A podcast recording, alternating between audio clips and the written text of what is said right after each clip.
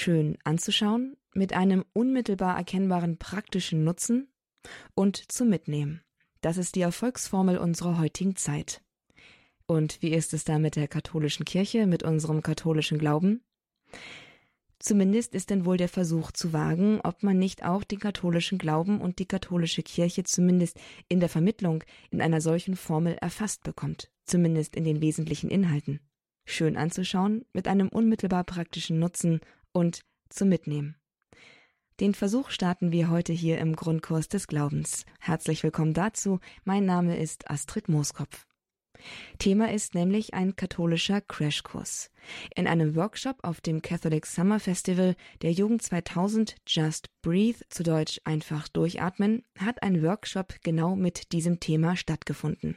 Maria Krön von der Jugend 2000 hat in Marienfried diesen Workshop gehalten für einige der Besucher dort vor Ort und in diesem Workshop hat sie die wesentlichen Inhalte unseres katholischen Glaubens und der katholischen Kirche ins Wort gebracht, angesprochen und versucht, in kurzer und bündiger Form zu erklären. Herausgekommen ist eine Stunde katholischer Crashkurs.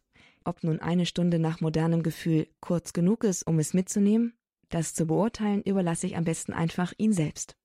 Hier jetzt Maria Krön mit einem Workshop vom Catholic Summer Festival der Jugend 2000, das vom 11. bis zum 14. August in diesem Jahr in Marienfried stattgefunden hat. Atmen Sie einfach durch und lassen Sie sich ein auf diesen katholischen Crashkurs.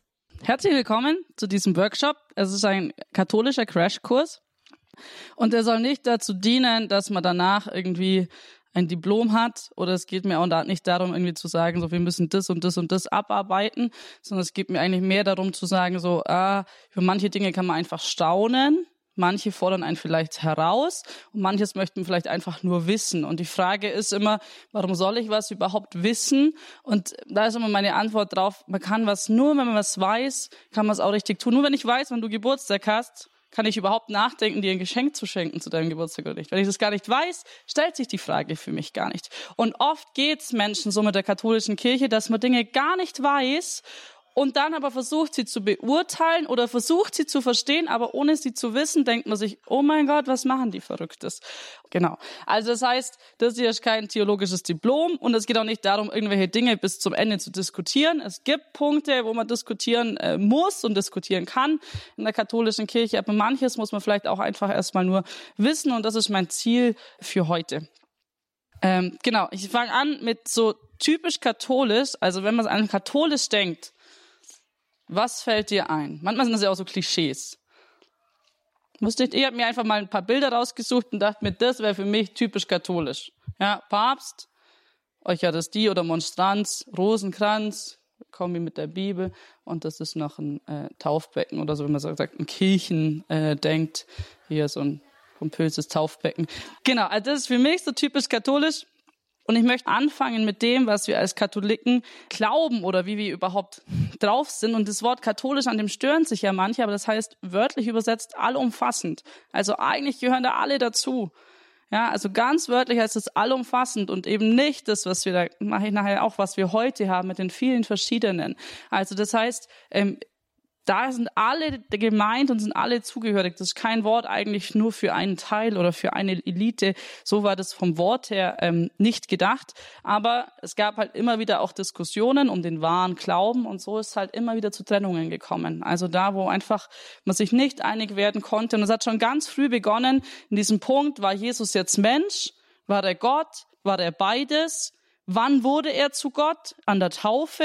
In dem Moment, wo er im Bauch von Maria war und so weiter. Das waren so die ersten frühen Diskussionen, wo man sich theologisch einfach klar werden musste, was, was ist denn da so? Und die, wo nicht mit konnten oder wo nicht dieser Meinung waren, haben sich oft abgespalten. Und deswegen haben wir heute diese Vielzahl an verschiedenen Freikirchen, evangelische Kirche, katholische Kirche, orthodoxe Kirche, weil jeder so, so in seinem geblieben ist und es vielleicht noch weiter gemacht hat und wir da uns ein bisschen auch verloren haben, kann man sagen, oder jeder seine eigenen Traditionen weiterentwickelt hat über ganz viele Jahre ähm, hinweg. Das ist einfach die Situation, in der wir heute leben und heute stehen.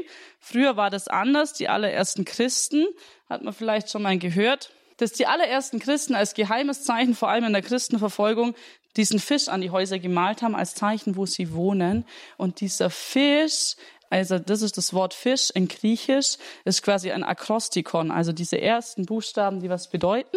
Dieses Wort Fisch bedeutet Jesus Christus, Gottes Sohn und Erlöser, wenn ich immer die Anfangsbuchstaben nehme. Das kürzeste Glaubensbekenntnis, für, die für das sie sich am Anfang entschieden haben, wo alle mitgehen konnten und gesagt haben, okay, Jesus Christus, Gottes Sohn und unser Erlöser. Das waren so die ersten Sachen. Und wenn man diese Anfangsbuchstaben auf Griechisch zusammensetzt, kommt eben dieses Fischzeichen raus. Deswegen zum Beispiel auch heute noch viele Christen, die das auf dem Auto kleben haben oder die das irgendwie tätowiert haben oder als Armband haben.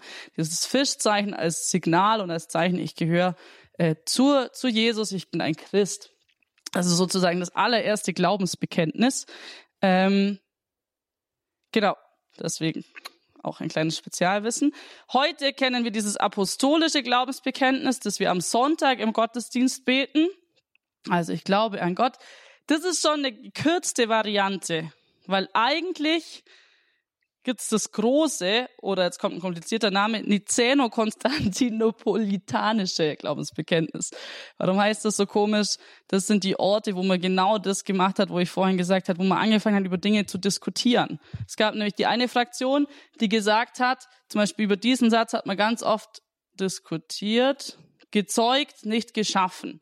Ja, hat Gott einfach geschnipst und dann war er einfach da. Wie war das? Aber wenn er wahrer Mensch ist, dann muss das doch auch so und, und so weiter. Das heißt, über solche Punkte, ganz viele von diesen Wörtern, die wir oft einfach runterleiern und rum, runterbeten, sind große Diskussionspunkte gewesen, zu sagen, so, wie glauben wir das wirklich? Wie ist es? Ist es so oder ist es so? Ähm, genau, les mal durch und schau für dich, wo du sagst, mhm, kann ich mit, oder wo du sagst, völlig abgefahren, also stört mich oder ist eine Herausforderung für mich. Oder vielleicht auch, habe ich noch nie drüber nachgedacht, äh, gar keine Ahnung. Gib dir ein paar Minuten Zeit, einfach mal durchzulesen und für dich so zu schauen, kann ich da mit, kann ich da nicht mit, wie geht's mir mit den Sätzen. Ich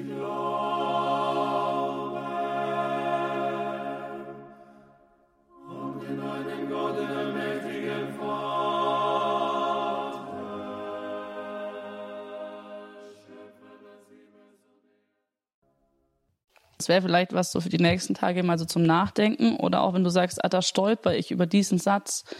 Ähm, das fordert mich heraus. Also die eine Möglichkeit ist einfach auch anzufangen, mit jemandem darüber zu sprechen und mal nachzufragen. Äh, das kann nicht nur ich sein, sondern zum Beispiel auch die Priester, die sind alle ausgebildete Theologen, die können das. Ähm, die darf man da einfach fragen oder auch mal sich ähm, nachzuschlagen und mal nachzuschauen. Ich habe nachher auch ein paar ähm, Bücher oder auch in unserer, ich nenne es einfach App, also das heißt, wo unser Programm steht, hier am Summer Festival, da sind ein paar Dinge, wo ihr einfach mal nachlesen könnt, wo man sich Gedanken machen kann, ähm, wie, wie geht's mir damit? Oder ähm, so, so glauben die das, so glaubt die katholische Kirche das, ähm, kann ich da mit oder kann ich nicht mit? Dieses Wort Glaubensbekenntnis bedeutet wortlich übersetzt, also Credo ist das lateinische, cordare. Und das heißt eigentlich mein Herz geben und schenken. Und da merkt man schon, dass es nicht nur was damit zu tun hat, dass ich das jetzt irgendwie kognitiv durchlese, verstehe, begreife, studiere und einen Haken dahinter setze, sondern dass es was mit mir und meinem Leben und mit meinem Herz zu tun hat. Dass ich manche von diesen Sätzen verstandesmäßig gar nicht so gut verstehen kann. Ja, also wie sollen wir das kapieren, dass Gott sich so klein macht, dass er Mensch wird, dass er von der Frau geboren wird, die aber gar keinen Sex hatte und so weiter. Also da kommen wir in Dimensionen, wo wir sagen, äh, ich kann es nicht erklären.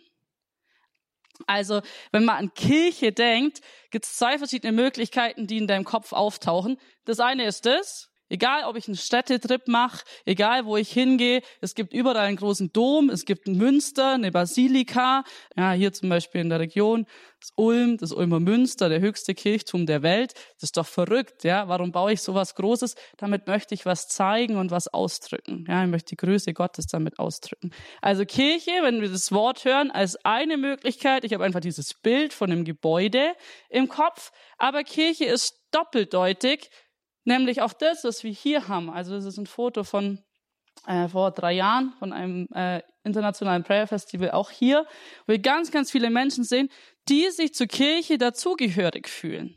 Ja, also Kirche ist nicht nur immer ein pures Gebäude aus Stein, sondern sind immer auch Menschen, die dazugehören. Und jetzt kommt schon der Punkt, wo wir dann sagen, äh, da wird es vielleicht ein bisschen schwierig, weil wir haben vorhin im Glaubensbekenntnis gelesen, heilige katholische Kirche.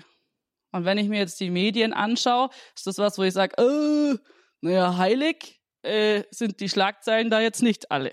Ja, ähm, aber das ist nicht der Punkt. Es geht nicht darum zu sagen, okay, jeder, der da dabei ist oder jeder, der da ist, ist heilig und unfehlbar und ist perfekt und deshalb gehöre ich zu der Kirche dazu oder nur dann möchte ich, nur dann darf ich dabei sein. Sondern wir haben diese Bibelstelle von Paulus, der darüber spricht, wie die Kirche aufgebaut ist, dass es ein Haupt gibt und viele Glieder und dass es wie an unserem Körper ganz viele Sachen gibt. Also dieser eine Kopf und nur ein kleiner Finger, also an jeder Hand. Hätten wir zehn kleine Finger, wäre das ein ziemlich komischer Körper. Oder 20 Füße, wäre es auch komisch. Jeder hat seine eigene Funktion, seine eigene Aufgabe und nur als Gesamtwerk kann das funktionieren. Und Paulus beschreibt es in dem Brief, so, dass Jesus, dass Christus das Haupt ist, ja, und wir die vielen Glieder sind. Jeder von uns ist ein kleines Teil am Körper. Ähm, das heißt, das Heilige geht, wenn dann, von oben aus und nicht von unten. Also nicht der heilige kleine C. Nur so kann man dieses Wort verstehen, die heilige katholische Kirche. Aber natürlich, ja, sind wir da auf einem Weg und das kennen wir selber, wenn wir uns den Finger schneiden oder so und es weh tut, tut es dem ganzen Körper weh, weil es nervt dann immer, ja, wenn ich irgendwie was anfassen möchte oder irgendwie. Das ist natürlich ganz klar, dass da nicht alles stimmt und passt. Hier habe ich nochmal diese Bibelstelle. Ähm, also das Auge kann nicht zur Hand sagen, ich brauche dich nicht. Der Kopf kann nicht zu den Füßen sagen, ich brauche euch nicht. Paulus beschreibt das hier sehr, sehr bildlich zu sagen, dass es nur äh, gemeinsam funktioniert. Ähm, und dass das ein Bild für Kirche ist, wie wir gemeinsam unterwegs sind. Genau, nur so kann ich das verstehen mit heilige katholische Kirche. Also nicht, weil die katholische Kirche so perfekt ist und alles toll macht und alle Menschen, die da drin sind und alle, die da drin arbeiten und die sich zugehörig fühlen, so toll sind. Das ist nicht der Punkt, sondern weil der eine Heilige, nämlich Jesus Christus, diese Kirche äh, geschaffen, berufen erfunden hat sozusagen und ähm, begonnen hat. Weiß irgendjemand, wann der Geburtstag der Kirche ist? Ab wann spricht man von, es gab eine Kirche? Jesus war Jude, da gab es noch keine Kirche, ein ganz gläubiger Jude, hat alles in der Art und Weise gemacht und irgendwann hat es begonnen mit der Kirche. Wann, welchen Tag nennt man denn den Geburtstag der Kirche? Weiß das jemand? Also Kirchweih ist zum Beispiel, wenn man jetzt zum Beispiel eine Himmelfahrtkirche hat, zum Beispiel hier in Weißenhorn, dann ist zum Beispiel kommender Montag ist das Fest Himmelfahrt und dann könnte man sagen, an diesem Tag ist quasi der Geburtstag dieser einen Kirche, dann ist es das Gebäude. Aber dieses Ganze, ja, der Geburtstag der Kirche an Pfingsten, da ist es losgegangen. Jesus war weg, der Heilige Geist kam. Davor hat nicht so viel funktioniert. Die Jünger waren ziemlich entmutigt und haben sich gedacht, ja gut, äh, haben wir jetzt noch nicht so ganz gecheckt, wie soll es denn jetzt weitergehen? Jesus ist nicht mehr da. Und in dem Moment war der Heilige Geist da und plötzlich sind so verrückte Dinge passiert, dass auf einen Schlag 3000 Leute an Jesus geglaubt haben und sich bekehrt haben, dass die Leute massenhaft gekommen sind und sich getauft haben und dass diese zwölf Männer ausgezogen sind, immer weiter, immer weiter und quasi zu zwölf am Anfang nur waren und dann eben angefangen, den christlichen Glauben zu verkünden, so dass wir heute in einem christlichen Land leben. Ja, auch da, Klammer auf, gibt es natürlich Kapitel, äh, die vielleicht, oder nicht nur vielleicht, die nicht äh, so in der richtigen Art und Weise passiert sind, wenn du vielleicht an den Geschichtsunterricht denkst und dann so Sachen wie dann Kreuzzüge, Südamerika und so weiter. Also nicht alles ist da natürlich auf ähm, kluge und gute Art und Weise passiert, sondern natürlich auch mit ziemlich viel äh, Macht, Gewalt, Krieg und so weiter. Das Kapitel klammern wir hier jetzt mal aus, weil es nicht, weil es unwichtig ist, aber weil es einfach jetzt gerade da nicht darum geht. Aber natürlich ist das wieder der Punkt, ja. Wir sind nicht die perfekte Kirche, die alles immer richtig gemacht hat. Und deswegen, genau, bin ich auch nicht ein Teil davon. Nicht, weil ich sage, ich bin perfekt oder die Kirche ist perfekt, aber ich habe da das gefunden, also dieses Haupt sozusagen, wo ich Jesus kennengelernt habe, wo ich sagen kann, ah ja, da bin ich daheim, da bin ich zu Hause in der Art und Weise, dass ich da gemeinsam mit anderen Menschen unterwegs sein kann, den Glauben leben kann und eben suchen kann und ähm, immer wieder auch Aspekte finden kann, wie, wie die was mit meinem Leben zu tun haben und die was mit meinem Glauben zu tun haben.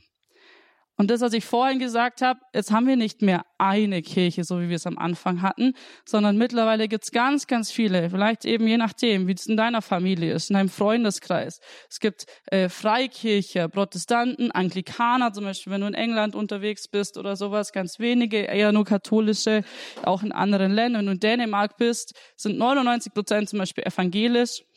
Jetzt nur ganz wenig Katholiken, auch im Osten von Deutschland ist es ja ganz anders. Also das heißt, am Anfang war die eine Kirche und heute sind wir hier bei ganz, ganz vielen verschiedenen.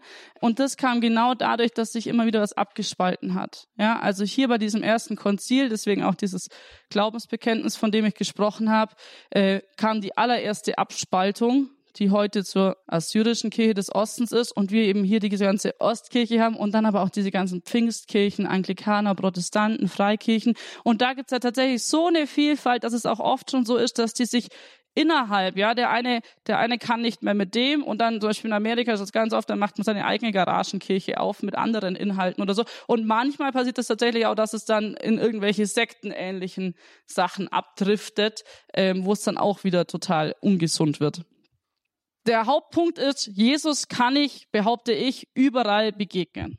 Mir persönlich oder der katholischen Kirche geht es nicht darum, dass alle katholisch werden. Das ist nicht, das ist nicht der Punkt, aber eigentlich hat, hat Jesus damals gesagt, alle sollen eins sein. Das heißt, auch wir, auch unsere Generation heute hat schon ein bisschen die Aufgabe zu gucken, hey, wo haben wir Gemeinsamkeiten, wo wir gemeinsam was machen können. Ja, also zum Beispiel der DJ, der gestern da war, ist ein evangelischer DJ und wir glauben alle an Jesus und deswegen ist das gar kein Thema, dass wir gemeinsam unterwegs sind. Oder auch jetzt hier zu diesem Sommerfestival. Ich muss hier nicht katholisch sein. Ja, ich kann hier als ganz jemand ganz anderes da sein. Ich kann meine evangelische Freikirchenfreundin mitbringen und Lobpreis kann die auf jeden Fall mitmachen und da kann sie Jesus kennenlernen und so weiter. Und dann gibt's einfach Punkte, wo man ein bisschen andere Meinungen hat oder Schwierigkeiten hat. Zum Beispiel Maria ist ein großer Punkt. Ja, wir sind hier in Marienfried, ist ein Marienort und so weiter. Und das ist natürlich ein Punkt, wo man unterschiedliche Meinungen haben kann, aber ich glaube, das geht ja oft auch so, wenn ich an, an so Sachen wie Kleidungsgeschmack oder so denke. Wie gesagt, meine beste Freundin findet auch nicht alles gut, was ich an Klamotten im Schrank hängen habe. Wir sind trotzdem beste Freundinnen oder so. Und das ist ein leichtes Beispiel für das, wo wir sagen, uns, ich bin der Meinung, dass unsere Generation die Aufgabe hat zu sagen, wo können wir unsere Herzen aufmachen und wo können wir einfach gucken, wo wir trotzdem befreundet sein können, Dinge gemeinsam machen können und auch in den Austausch kommen können und nicht zu sagen, äh, der ist komisch oder so, weil er katholisch ist und der ist noch komischer, weil er orthodox ist, sondern eher zu sagen, was ist deine Geschichte, wo kommst du her, warum bist du, was du bist? Und dann auch zu gucken, wo möchte ich denn hin? Ja, auch da gibt's natürlich auch jemanden, der immer wieder oder der konvertiert und dann sagt so, oh, ich komme ursprünglich aus der Richtung, habe dann aber da und da das gefunden oder da und da das. Ein Heiliger hat mal gesagt, es gibt so viele Wege zu Gott, wie es Menschen gibt. Ja, und wenn ich gerade denke an sieben Milliarden Menschen auf der Erde, dann gibt es sieben verschiedene Wege, sieben Milliarden verschiedene Wege zu Gott. Und dein Weg ist ein ganz eigener, quasi, den, den Gott mit dir schreibt und eine eigene Geschichte, die Gott mit dir äh, geht. Und die ist einfach anders als die von deinem Freund, Freundin, Nachbar und so weiter oder von den Menschen, die hier sind. Ähm, also das ist einfach die, die Situation gerade und ich bin gespannt, was Jesus da noch so vorhat. Ich bin nämlich davon überzeugt, dass es im Himmel nicht so ist, dass man irgendwie klopft und sagt, ah, sind hier die Evangelischen, ah ja, hier sind die Katholischen oder irgendwie so, sondern wenn Jesus davon spricht, dass alle eins sein sollen und dass wir alle irgendwann eines Tages äh, gemeinsam im Himmel sind und ihn von Angesicht zu Angesicht sehen, dann wird das eine gemeinsame Party sein und ich glaube, äh, spätestens da werden wir uns alle gut verstehen und unsere äh, Missverständnisse und Komplikationen hoffentlich überwunden haben. Genau, wenn man jetzt sich den Aufbau der katholischen Kirche anschaut, das sind oft immer so verschiedene Begriffe, die schon manchmal ein bisschen was haben von so Spezialwissen. Ähm, wenn man sich nicht auskennt, denkt man immer, okay, von was sprechen die? Also man gehört zu einer Pfarrei, ja, also hier zum Beispiel im Ort, die Pfarrei St. Martin, oft ist es dann eben mittlerweile schon eine Pfarreiengemeinschaft, wo viele zusammengehören. Da ist ein Pfarrer, der die leitet. Manchmal hat er einen Kaplan, also einen Jungpfarrer zur Ausbildung. Das Ganze ist dann strukturiert in ein Dekanat. Wir sind hier zum Beispiel im Dekanat Neu-Ulm, wo alle zusammengenommen äh, werden. Das wiederum ist in Diözesen gegliedert. Also wir sind hier in der Diözese Augsburg, die ist ungefähr so groß wie Schwaben. Das wiederum nochmal in sieben Erzdiözesen, also die Erzdiözese München, Dann in sieben Kirchenprovinzen. Ähm, dann gibt's die Bischöfe und die zusammen die deutsche Bischofskonferenz bilden. Es gibt die Erzbischöfe, es gibt die Kardinäle, das sind die Roten. Schade, dass der nicht geht. Und den Papst. Also ganz schön viel Struktur, Hierarchie und Ordnung. Ja, wir hatten diese Apostel am Anfang, die die erste Gemeinde gegründet haben. Irgendwann ist es zu groß geworden. Sie haben angefangen, Briefe hin und her zu schreiben, wenn irgendeine Pfarrei irgendein Problem hatte. Und so hat es sich immer weiter äh, entwickelt, so dass wir heute eben hier sind. Spezialwissen. Warum ist der Kardinal rot? Warum hat der diese speziellen Sachen, also hier zum Beispiel Zingulum und Pileolus, warum ist es rot? Haben sich noch nie Gedanken gemacht wahrscheinlich. Beziehungsweise warum haben die überhaupt so was Komisches an? Also auch mit ihrer Kleidung, wie die Ordensmenschen, drücken sie einfach aus, dass sie ganz für Jesus leben und wer sie sind. Und rot heißt einfach, dass sie bis aufs Blut, also bis zum Tod gehen würden für Jesus. Das ist einfach nochmal eine besondere äh, Auszeichnung zu sagen, mit deinem Leben bezeugst du bis zum Tod, bis zum Blut ähm, für Jesus sozusagen. Deswegen ähm, rot, also als kleiner äh, Spezialpunkt. Gibt es nicht so viele, die wiederum wählen den Papst gemeinsam, gerade Papst Franziskus, der in Rom sitzt. Also das ist die Struktur, äh, bisschen kompliziert. Und jetzt kommt eine wichtige Sache, die man oft da fragt. Also alle, egal ob Kleriker, also die Geistlichen, oder wir, die Laien, die nicht Priester, nicht Kardinäle, nicht Ordensleute, äh, nicht Bischöfe sind, haben die gleiche Würde und den gleichen Wert. Jeder von uns ist ein Kind Gottes, aber wir haben unterschiedliche Aufgaben. Und das ist auch die Antwort, warum man zum Beispiel sagt, Frau, warum sind da keine Frauen? Das ist nicht, weil in der katholischen Kirche Frauen weniger wert sind. Vielleicht ist es in den letzten Jahrzehnten nicht oder nicht nur vielleicht nicht immer alles auf die passende Art und Weise oder ist man da auf die passende Art und Weise umgegangen. Einfach auch so ein bisschen eine geschichtliche Entwicklung, wie sich das auch entwickelt hat in unserem Land zum Beispiel, wie, wie, wie wir Frauen heute sehen. Aber ich bin nicht weniger wert, nur weil ich kein Priester bin. Ich habe andere Aufgaben, ja, auch hier am Festival, wenn man sich umguckt, mal unter uns, sind wir uns ehrlich, die Frauen rocken das hier, ja, im Büro und so weiter. Viele Frauen hier in Leitungsaufgaben und in Positionen, die hier wirklich sich einbringen in die katholische Kirche. Und die Priester, die da sind, haben andere Aufgaben. Nichts mit dem Wert und der Würde zu tun. Und auch hier eigentlich ist das eine Hierarchie des Dienens.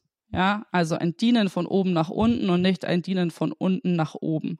Dass da nicht immer alles richtig gelaufen ist, ganz klar ganz klar. Aber eigentlich stehen die, genau die im Dienst der Gläubigen, ja, also von oben nach unten eigentlich ein Dienen. Ähm, und der Papst als oberste Autorität, nicht der, der alles nur vorgibt oder so, sondern der einfach der Nachfolger von Petrus ist. Man kann das komplett nach unten gehen. Es gibt eine Kirche in Rom, da sieht man alle Päpste, die es je gab, einmal außen rum und es endet dann eben bei Petrus. Also das ist schon krass, dass man 2000 Jahre was zurückverfolgen kann. Keines unserer Länder zum Beispiel hat es. Kein Land kannst du so weit zurückgehen, dass du sagst, ah ja, oder der Bürgermeister, der Kanzler, der Reichspräsident, was weiß ich, hat so eine stringente Geschichte, so dass man wirklich sagen kann, es ist immer weitergegeben worden, auch wenn da auch da nicht immer alles richtig gelaufen ist. Das ist mir ganz klar. Gibt genügend Geschichten und so weiter. Aber an sich, die Struktur war da. Und was es natürlich auch noch gibt, sind Ordensleute. Also Mönche, Brüder, manchmal eben auch Priester und Nonnen oder Ordensschwestern. Ganz viele verschiedene. Das sieht man hier an der, an der Ordenstracht, dem Habit. Ja, links zum Beispiel ein Franziskaner, ähm, die nur so eine graue Kutte haben, diesen Strick, der für ihre Gelübde steht, die sie ge geschworen haben. Sandalen an den Füßen, das war's. Mehr haben die zum Beispiel nicht. Ähm, genau. Die gibt's auch, die hüpfen hier auch rum von ganz vielen verschiedenen Orden. Und da ist natürlich auch nochmal die Frage, so warum, warum gibt's die? Wenn sich da geschichtlich das anguckt, waren Klöster eigentlich immer ziemlich extreme Orte von Bildung, von wo, wo alles Wissen, das wir hatten im Mittelalter, wirklich kultiviert worden ist. Das ganze medizinische kommt alles aus Klöstern heraus. Ohne Klöster hätte damals die Stadtstruktur und so gar nicht funktioniert. Heute ist es ein bisschen anders. Ja, heute sind Klöster oft Bildungsstätten. Viele sind leer oder sind irgendwie weniger, ganz unterschiedlich. Aber auch diese Menschen haben sich ganz für Jesus entschieden. Ja, sie heiraten nicht, sie gründen keine Familie, sondern sie sind ganz für Jesus da und damit auch ganz für die Menschen. Ja, also keiner davon, ähm, genau, hat sich irgendwie äh, an was anderes gebunden, sondern genau das, äh, sie heiraten nicht um des Himmelreiches willen. Und das ist auch schon, falls es jemand als Frage sich aufgeschrieben hat, warum ist es in der katholischen Kirche so, dass Priester nicht heiraten dürfen? Es gibt ganz viele verschiedene Gründe. Das eine ist die Geschichte, ähm, die sich einfach auch so entwickelt hat. Dann sagen noch manche, naja, in der Urkirche war das doch aber anders. Das stimmt. Am Anfang, manche Apostel waren noch verheiratet. Dann hat sich das manchmal auch herausgestellt, dass das nicht so geschickt oder dass das nicht so praktisch war. Das ist, glaube ich, ein Hausalarm. Den haben wir ja schon ein paar Mal gehört während der Aufbauzeit. Der hört eigentlich auch ziemlich schnell wieder auf. Schauen wir mal. Also, sie geben um des Himmelreiches willen, also wegen des Himmels, alles hin und zeigen so, dass es noch was anderes gibt. Dass ich nicht hier auf der Erde schon alles erfüllt habe, keine eigenen Kinder, keine Frau, die Ordensschwestern, keinen Mann, ähm, um zu zeigen, dass es da noch mehr gibt. Ja, also ein Verzicht, um dann danach eigentlich auch was anderes ähm, zu zeigen. Keiner davon ähm, wird gezwungen, sondern das sind immer persönliche Versprechen, Gelübde, die abgelegt werden. Es ist, es wird keiner sagt, oh, wenn du das nicht machst, sondern es ist in einer großen Freiheit. Also jeder, der heute katholischer Priester wird, weiß, dass es so ist und entscheidet sich in der Freiheit ähm, dazu. Genau, es gibt ganz, ganz wenige Ausnahmen. Wenn zum Beispiel jemand evangelisch war und dann katholisch wird und eine Frau und Kinder hat, dann ist er weiterhin verheiratet, zum Beispiel. Oder auch in der orthodoxen Kirche gibt es einen Zweig, aber da können die zum Beispiel auch nicht Bischof werden, sondern die entscheiden sich davor, heirate ich und dann werde ich so Gemeindepfarrer ähm, oder werde ich irgendwann sowas wie Bischof, dann kann ich nicht verheiratet sein. Einfach auch, in dem Moment hat es einfach auch was mit, mit der Zeit zu tun. Also ich sage das immer, ich habe befreundete Priester und wenn ich immer sehe, wie denn ihr Arbeitsalltag und so weiter aussieht, dann sage ich schon immer nur so, ich glaube, ganz ehrlich gesagt, würde das auch keine oder machen das nicht viele Frauen äh, und Kinder mit, ja, wenn der Papa einfach die ganze Zeit gar nicht da ist oder ständig unterwegs ist. Das wäre noch so ein ganz praktischer Punkt, wo wir sagen, okay, sie sind wirklich für alle Menschen gleich da und nicht für einen Menschen ein bisschen mehr oder für manche Menschen ein bisschen mehr. Die letzten Jahrhunderte war das einfach so der Punkt, dass man gesagt hat, das ist die Art und Weise, wie das in der katholischen Kirche ist.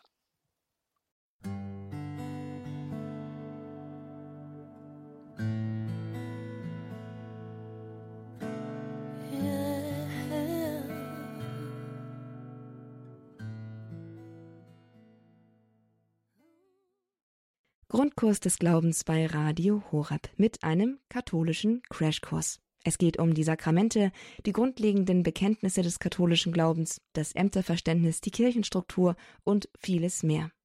Maria Krön von der Jugend 2000 hat auf dem diesjährigen Catholic Summer Festival im August von der Jugend 2000 organisiert und veranstaltet einen Workshop gehalten, genau genommen diesen Workshop, den wir gerade hören. Radio Horeb hat diesen Workshop für Sie aufgezeichnet und damit geht es jetzt auch weiter. Wir freuen uns auf weitere interessante, spannende und kompakt erklärte Sachverhalte rund um katholische Kirche und katholischen Glauben. Wenn wir an das denken, was Jesus uns hinterlassen hat und in dem, was wir als Katholiken praktizieren, dann sind da vor allem die sieben Sakramente dabei als so die Hauptsachen sozusagen, die in unserem Alltag oder in unserem Leben entscheidende Punkte sind. Die Sakramente haben immer an einem, oder kommen immer an einen entscheidenden Lebenspunkt. Zumindest, ähm, wenn es stringent läuft. Der allererste war bei den meisten kurz nach der Geburt, wenn man als Kind getauft worden ist, die Taufe. Dann kommt die Erstkommunion oder Eucharistie, sozusagen, wenn es das erste Mal kommt. Und dazu gehört dann auch die Buße oder Beichte. Das sind die die meistens am Anfang stehen.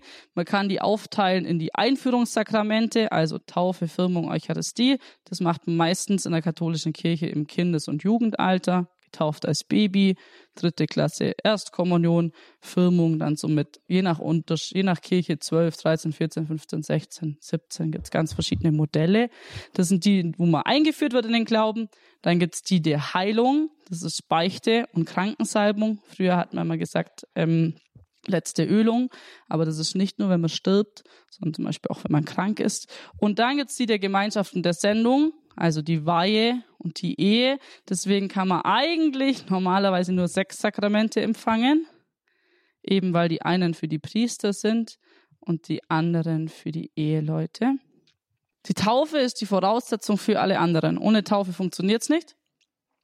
Und die Taufe hat sich natürlich entwickelt aus dem, was wir schon ganz früh in der Bibel oder in der Geschichte kennen. Und da gibt es diesen Punkt, der auch in den Kirchen verschiedentlich, unterschiedlich gelebt wird. Kann ich denn überhaupt ein Kind taufen, das noch gar nichts sagen kann? Das noch gar nicht selber sagen kann, ich will das oder ich will das nicht.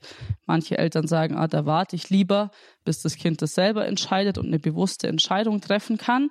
Ähm, die katholische Kirche sagt, ähm, dieses, diese Taufe, äh, bevor wir uns für Gott entscheiden, hat sich Gott schon für uns entschieden.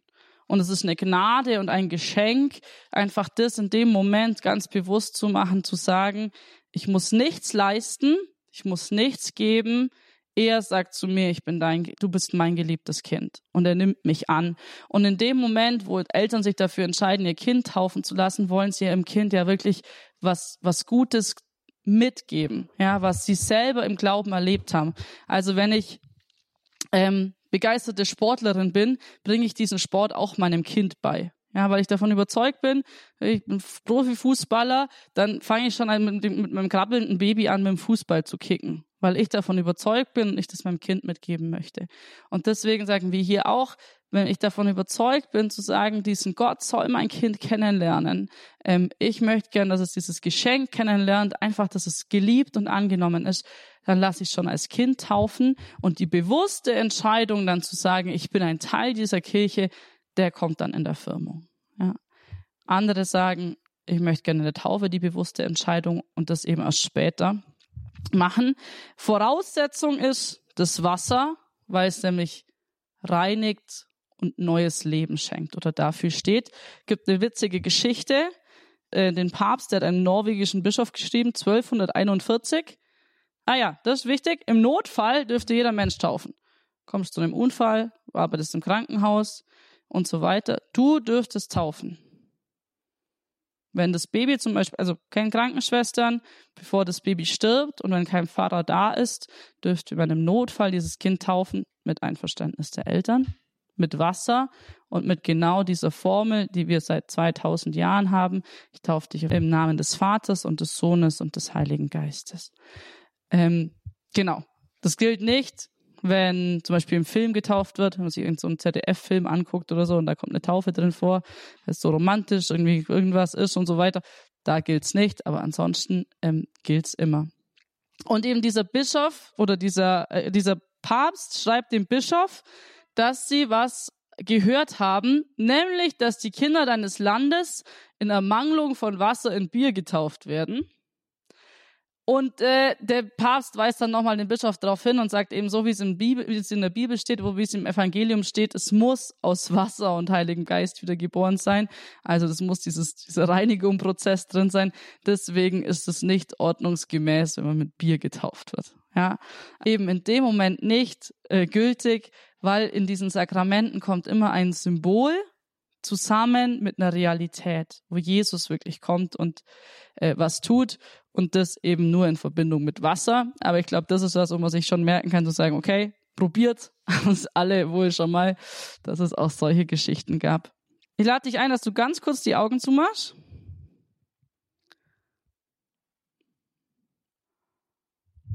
Ich würde das zusammenfassen, was die Taufe bedeutet, in dem, was ähm, zwar mal ein Kardinal John Henry Newman mal gesagt hat.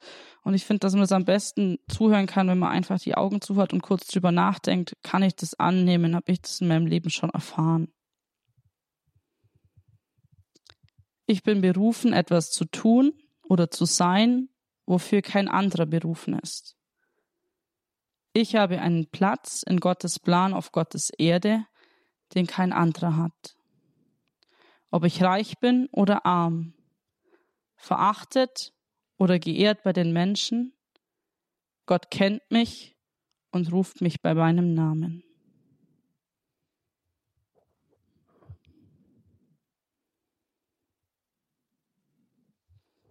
die Augen wieder aufmachen gerne. Das ist das, was, falls du getauft wirst, bei deiner Taufe passiert ist. Gott hat dich bei deinem Namen gerufen und ruft dich in deinen Platz, den nur du erfüllen kannst. Ja? Wenn ich jetzt nochmal zurückgehe auf die Sakramente, in der Taufe bin ich reingewaschen, bin ich als geliebtes Kind Gottes gerufen, deswegen bin ich aber nicht perfekt. Das ist manchmal ein bisschen ein Problem. Ja, ich bin in ein neues Leben geführt, aber meine Schwäche wurde nicht weggewaschen. Hinfallen tue ich trotzdem regelmäßig. Und ich finde das echt ein krasses Geschenk und ziemlich abgefahren, ähm, dass wir in der katholischen Kirche diese Buße, Beichte, Geschenk, Versöhnung, wie auch immer man das sagen möchte, dass wir das haben und zwar nicht irgendwie aus einem therapeutischen Aspekt, ja. Andere gehen zum Psychologen oder zum Psychotherapeut oder und ich gehe dann zu meinem Pfarrer oder wie und erzähle dem alles, Nee, es gibt einen Unterschied, ja. Es gibt auch Seelsorge, wo man sagt, ich kann da Gespräche führen, geistliche Begleitung, wie geht's mir in meinem Leben, ich weiß nicht, wie es weitergeht. Das ist was anderes.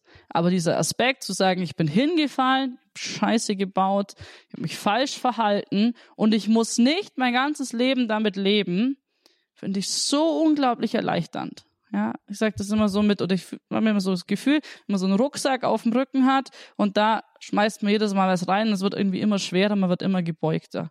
Und ich persönlich merke das in meinem Leben, wenn ich zu lange nicht beim Beichten war, bin ich nicht mehr so ein angenehmer Mensch. Weil ich mein Leben nicht mehr so reflektiert habe. Bin ich ein bisschen zickiger oder äh, kann nicht mehr so gut in Situationen gelassen bleiben oder irgendwie so, wo ich merke, ah ja, ich schlepp zu viel mit mir rum. Ich sollte das mal wieder loswerden. Und das ist das Geschenk, das wir haben, das Geschenk der Buße, Beichte, die Jesus uns gemacht hat, ähm, die er eingesetzt hat schon in der Schrift. Er sagt zu, zu den, er sagt zu Petrus: Ich gebe dir die Schlüssel, was ihr auf Erden bindet, lösen werdet, wird gelöst sein. Ja, in dem Moment beauftragt er die Priester damit. Und wenn wir durch diese Priesterweihe in diesen Situationen, wo die Priester das tun, handeln sie in persona Jesu Christi. Ja, das heißt, in dem Moment wird es wie Jesus selber.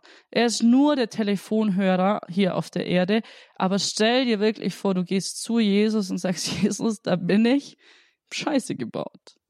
Ja, bin irgendwo eingebrochen. Hab, wir wissen, es selber alle, wir haben das in uns reingelegt bekommen, dieses Gewissen, das anfängt zu zucken und zu triggern, wenn wir was machen, was nicht so gut ist.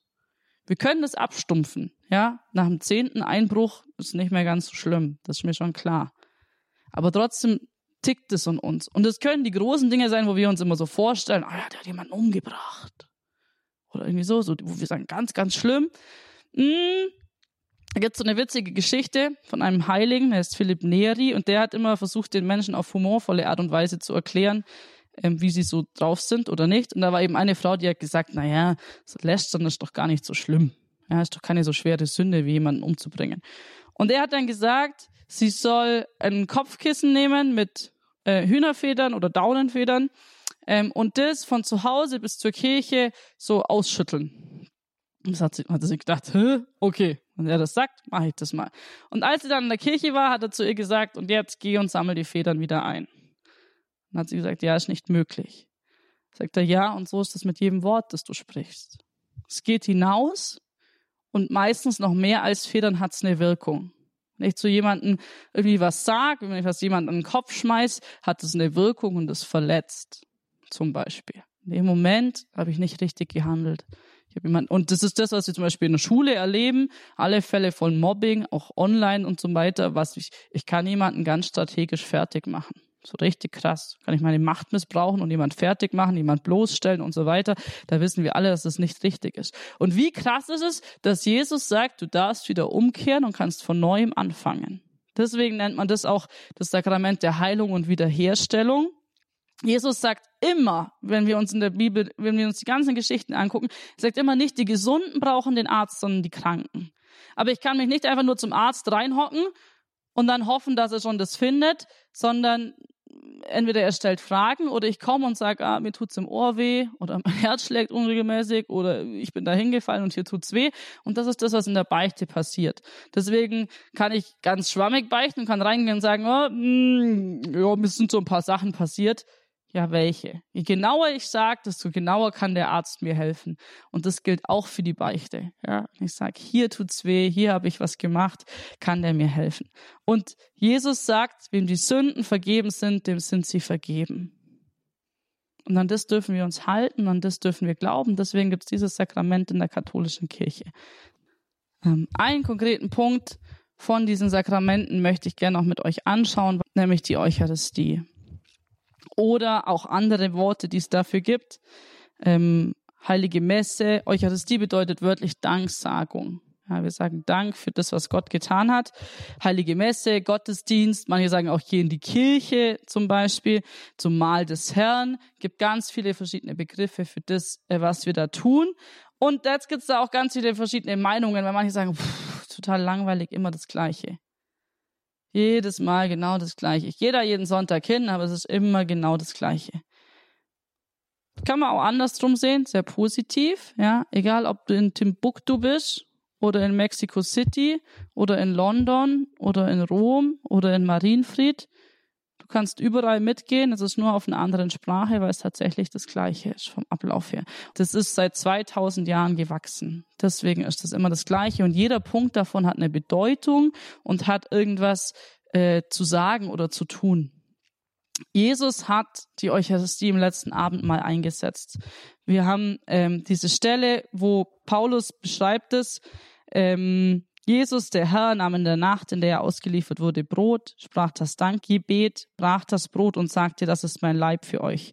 Tut dies zu meinem Gedächtnis. Ebenso nahm er nach dem Mahl den Kelch und sprach, dieser Kelch ist der neue Bund in meinem Blut. Tut dies, so oft ihr daraus trinkt, zu meinem Gedächtnis. Also ist 2000 Jahre alt, genau das. Ich finde, das ist so verrückt, dass Jesus Sohn Gottes, wahrer Mensch, wahrer Gott, in dieses kleine Brot kommt. Das ist so verrückt, dass ich davon überzeugt bin, dass es sich niemand anders hat ausdenken können.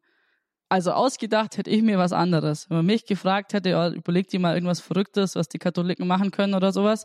Auf sowas wäre ich niemals gekommen und das ist ein bisschen was, wie verrückt unser Gott manchmal ist. Ja, was Jesus da getan hat und was er gesagt hat, ist so abgefahren, dass ich es in meinem ganzen Leben nie verstehen werde.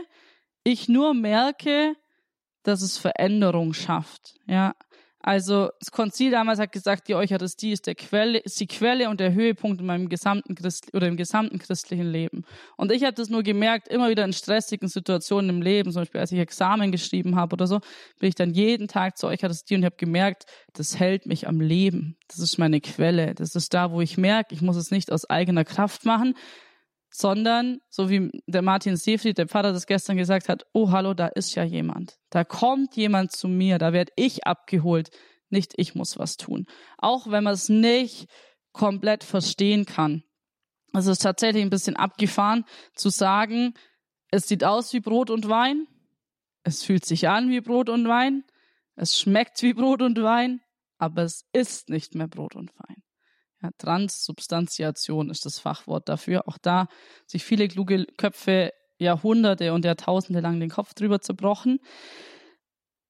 Wenn es nur ein Symbol wäre, das wir machen und das wir nachfeiern, dann wäre es eigentlich schon fast eine Art Götzendienst, sich da zum Beispiel hinzuknien, weil dann würden wir uns einfach von einem Stück Brot hinknien. Deswegen eben hier dieser Punkt, äh, Jesus sagt, wir wechseln da auch von der Sprache her. Deutschlehrerin ganz spannend. Die Wandlung beginnt, dass wir uns in Erinnerung rufen, was damals geschah. Ja, damals die Apostel haben sich im Abendmahlsaal äh, gesammelt, nahmen Brot und Wein und plötzlich ändert sich die Sprachform. Das ist mein Blut. Das heißt, in dem Moment tritt der Priester anstelle Jesu Christi. Und das hat nichts mit magisch Zauberei zu tun oder so. Früher war das auf Latein und da hat, kam dieses Wort hoc est. Und daher kommt übrigens Hokus Pokus. Ja, also Zauberspruch Kemale, Hokus Pokus Fidibus, einmal schwarzer Kater oder so. Die Menschen haben das nicht verstanden, was der Priester da spricht. Die wussten nur, aha, vorher ist was anderes, danach ist was anderes. Muss irgendein Hokuspokus sein. Und in dem Moment waren das eben genau die Worte, die sie verstanden haben. Und so kommt eigentlich das zustande, ja. Dieses Hokuspokus zu sagen, ah, das ist irgendein Hokuspokus, was die da machen. Nein, es geht nicht um Zauberei.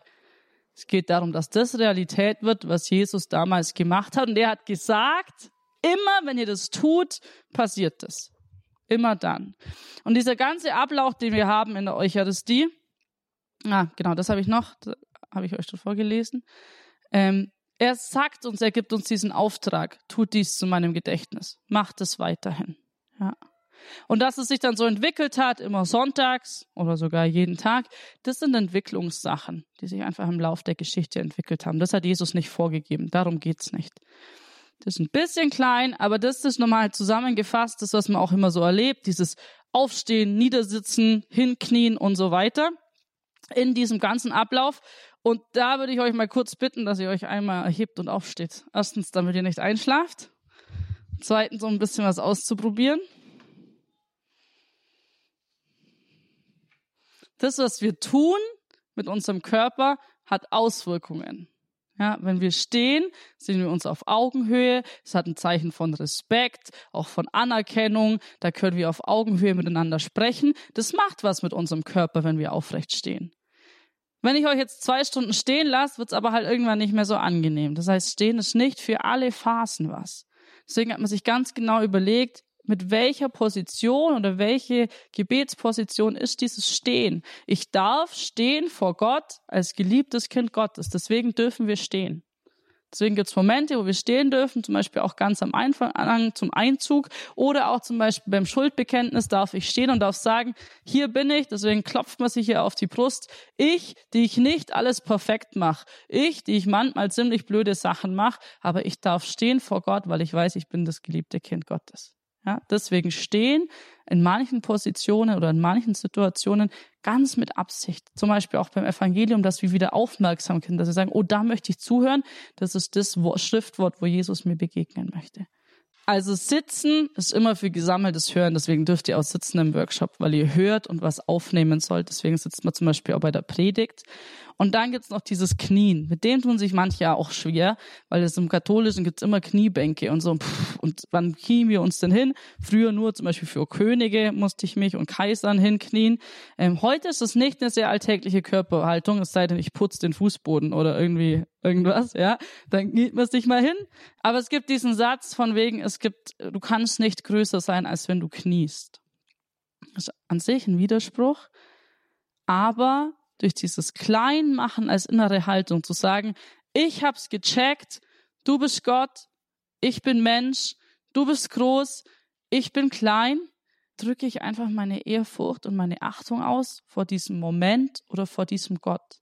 Und dieses Knien hat nichts damit zu tun, dass ich sage, ich bin so klein und so schlecht und nur so eine kleine Mascha und so weiter auf dieser Welt oder so, sondern im Knien passiert das genaue Gegenteil. Ja, in dem Moment, wo ich knie, macht Gott mich groß verschiedene Haltungen, die uns helfen sollen, das zu tun, was wir da sprechen, auch mit unserem Körper. Und das ist übrigens in ganz vielen Momenten so. Deswegen gibt es zum Beispiel auch Weihrauch, weil es was für die Sinne ist. In der katholischen Kirche gibt es immer was für alle Sinne das sichtbares Zeichen, quasi die Nebelmaschine der Kirche, wie das Gebet zum Himmel aufsteigt, wie das Feierliche gezeigt wird und das einfach einen Unterschied macht zu meinem Wohnzimmer oder zu meiner Toilette, wo ich nur Fibres Frauenduft oder irgendwas habe. Zu sagen, Weihrauch ist mega kostbar, richtig teuer, ja. Das teuerste, was man so haben kann an irgendwelchen Duftsachen, das steigt auf zu Gott. Deswegen gibt es zum Beispiel diesen Weihrauch. Oder wenn man reinkommt, das Weihwasser, ist ein bisschen wie die Eintrittskarte. Ich laufe rein in die Kirche, nehme das Weihwasser und mache ein Kreuzzeichen, Eintrittsticket. Es erinnert mich an meine Taufe, dass ich getauft bin, dass ich sage, wow, ich gehöre dazu. Er hat gesagt, ich bin sein geliebtes Kind. Und deswegen auch zum Beispiel Katholiken, die immer das Kreuzzeichen am Anfang machen. Ich sage immer, das ist ein bisschen so wie die Handynummer, die ich wähle, um einfach auch nochmal klar zu machen, mit wem ich jetzt spreche. Ja, weil ich habe gerade noch irgendwie geredet, oh, das Mittagessen hier, das war eigentlich voll gut und voll lecker und so. Und dann irgendwie so, oh, Jesus, das ist nicht verboten. Ja, er hört mir immer zu. Aber manchmal hilft es einfach so einen klaren Cut zu setzen, so wenn ich auch hier jemanden konkret angucken kann und sagen kann, jetzt spreche ich mit dir oder jetzt spreche ich mit dir. Deswegen machen wir dieses Kreuzzeichen, um uns einfach bewusst zu werden, jetzt spreche ich mit dem Gott, dem dreieinigen Gott, Vater, Sohn und Heiliger Geist. Damit starte ich jetzt. Dieser Ablauf von der Eucharistiefeier mit Vater Unser, wir hören was aus der Schrift, es gibt eine Predigt, es gibt diese Eucharistiefeier äh, konkret mit der Wandlung. Ganz bestimmter Ablauf, der sich so entwickelt hat mit ganz verschiedenen Bereichen. Am Anfang eben diese Wortgottesdienstfeier, wo wir aus der, aus der Bibel hören, wo wir Texte hören aus der Schrift zum Beispiel. Ähm, dann eben dieser, die, diese Eucharistiefeier, wo es praktisch wird sozusagen und ganz zum Schluss der Segen oder die Entlassung. Genau. Zum Beispiel auch egal, ob ich nur ein kleines Stückchen von der Hostie bekomme oder eine ganz große. Es gibt keinen Unterschied. Jesus ist überall gleich da. Und wenn er wirklich da ist, dann bleibt er auch da. Er hat nicht gesagt, ich bin für eine halbe Stunde da und dann bin ich wieder weg oder ich bin das für eine halbe Stunde. Und deswegen hat es sich so entwickelt, dass sie sich dann gedacht haben, uh, was machen wir denn danach? Und dann hat sich dieser Tabernakel entwickelt, der heißt übrigens, das heißt übersetzt Hütte oder Zelt. Ja, dieses Kästchen, wo das Licht davor brennt, wo dann immer der Kelch oder die Hostien reingestellt werden. Oder eben als Alternative für, zum Anbeten diese Monstranz. Monstrare heißt zeigen, ja, dass man es einfach nur zeigt. Christus wird in Gestalt des verwandelten Brotes gezeigt, um ihn anzubeten. Das, was in mir drinnen passiert, ich werde selber zur Monstranz, ja, für eine kurze Zeit ist hier genau das Gleiche. Genau. Und damit antworten wir immer Amen. Amen heißt fest oder zuverlässig sein. So ist es, so sei es. Oder wer Amen sagt, gibt seine Unterschrift, hat der heilige Augustinus gesagt. Also in dem Moment, wo ich mein Amen dahinter setze, sage ich, ja, bin ich dabei. Auch wenn vielleicht, wenn wir an das große Glaubensbekenntnis denken, ich vielleicht noch nicht mit allem so ganz kann, sondern manches vielleicht auch eine Entwicklung ist. Ein Crashkurs mit Mascha Maria Krön von der Jugend 2000 vom Catholic Summer Festival der Jugend 2000 Just Breathe. Einfach durchatmen. Das Catholic Summer Festival hat im August vom 11. bis zum 14. in Marienfried stattgefunden. Wir waren auch von Radio Horeb mit dabei und haben für Sie die großen Vorträge übertragen. Sie finden diese Vorträge, die dort auf dem Catholic Summer Festival gehalten worden sind, von bekannten Referenten wie zum Beispiel Pater Dominikus Hartmann von den Passionisten und andere, bei uns in der Mediathek auf horeb.org oder auch im Infofeld zu dieser Sendung, dem Grundkurs des Glaubens. Auch da habe ich für Sie alle Links zu den einzelnen Vorträgen noch einmal hinterlegt, damit Sie sie nachhören können, wenn Sie Interesse bekommen haben, auch nochmal die Atmosphäre und den Geist dieses Catholic Summer Festivals der Jugend 2000 von diesem Jahr zu erleben, nachzuerleben. Der heutige Crashkurs im Grundkurs des Glaubens mit Maria Krön der hat Ihnen hoffentlich weitergeholfen, einen Überblick über den Glauben unserer Kirche in den wesentlichen Aspekten zu bekommen und darüber hinaus Ihnen überhaupt die Möglichkeit aufgezeigt, dass man diese Inhalte, die sonst so komplex und so weitschweifig erscheinen, eigentlich in ziemlich prägnanter Form darstellen kann. Wenn Sie also gefragt werden, könnten Sie vielleicht jetzt besser antworten. Wenn nicht, dann können Sie die Sendung vielleicht einfach nochmal hören. Und das ist möglich bei uns auf horeb.org. In der Mediathek im Grundkurs des Glaubens finden Sie diesen katholischen Crashkurs noch einmal zum Download oder zum Online-Anhören und natürlich auch zum Teilen über die sozialen Medien. Jetzt im Anschluss an diese Sendung geht es weiter mit dem Gebet des Rosenkranzes.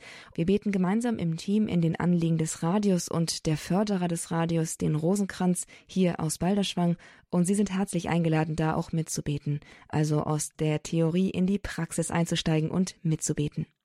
Nächste Woche im Grundkurs des Glaubens geht es dann auch wieder weniger um Theorie, sondern um Praxis.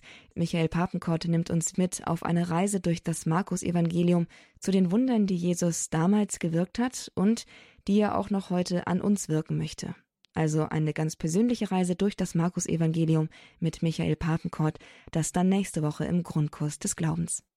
Das war der Grundkurs des Glaubens für dieses Mal. Alles Gute Ihnen und viel Freude mit dem weiteren Programm hier bei Radio Horeb. Ich bin Astrid Mooskopf. Schön, dass Sie mit dabei gewesen sind.